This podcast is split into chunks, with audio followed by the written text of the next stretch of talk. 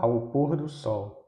A falta de conhecimento bíblico sobre a observância do sábado conduz os mais ingênuos a utilizarem diversas fábulas na tentativa de justificar suas atitudes contrárias ao quarto mandamento do Decálogo. E uma delas afirma que o sábado é impossível de ser observado na terra, visto que em determinadas épocas do ano a noite ou o dia são ausentes em algumas regiões. Esta leviana alegação, além de ser antibíblica, demonstra carência de instrução científica e ideologia torpe. Neste último caso, nota-se, inclusive, a vergonhosa intenção de obscurecer os detalhes que a Terra revela de seu Criador.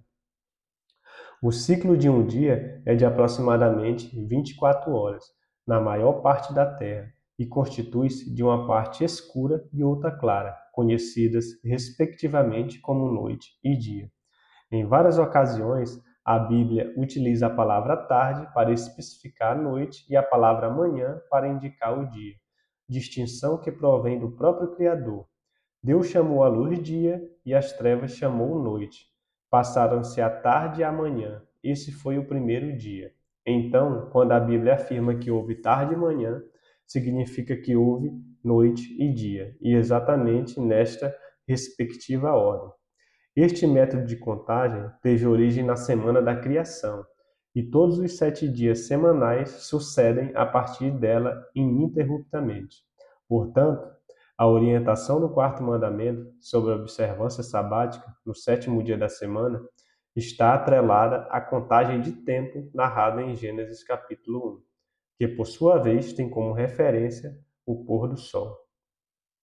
O pôr do sol ocorre quando o sol oculta-se no horizonte em direção ao oeste. No entanto, todos os anos, nas regiões dos círculos polares, existe pelo menos um dia onde a noite é absoluta. O sol permanece abaixo do horizonte, não há dia, ou seja, não há parte clara, e pelo menos um dia de luz absoluta o sol permanece acima do horizonte, não à noite. Isso acontece por causa da inclinação de aproximadamente 23 graus, inclinação axial no eixo de rotação da Terra, em relação ao seu eixo perpendicular. E o posicionamento desta inclinação alterna durante o movimento da translação.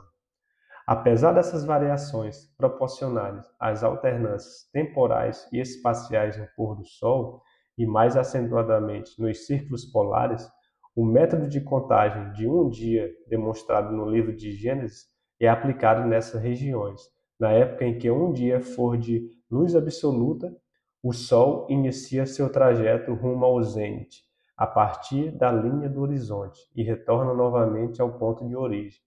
Mas o ocaso não acontece.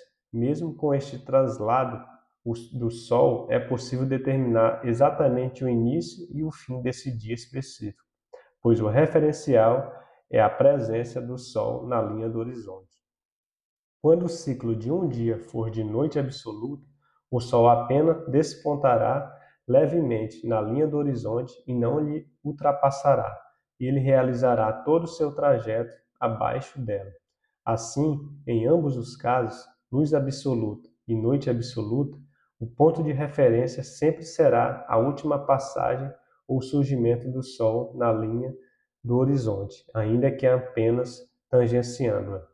Nesses dias especiais que ocorrem os círculos polares, o posicionamento do Sol também é utilizado para determinar o princípio e o fim de um dia e, obviamente, serve para distinguir com precisão o início e o término do sétimo dia da semana.